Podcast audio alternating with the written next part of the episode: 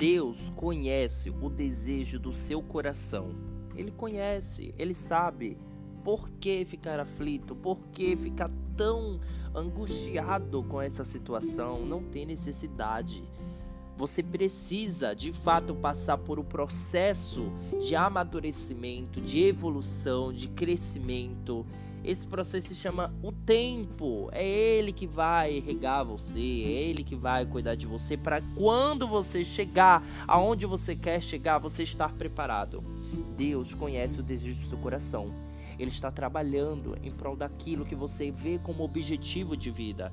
Descanse, apenas faça a sua parte. O que você não pode alcançar é Ele que vai alcançar.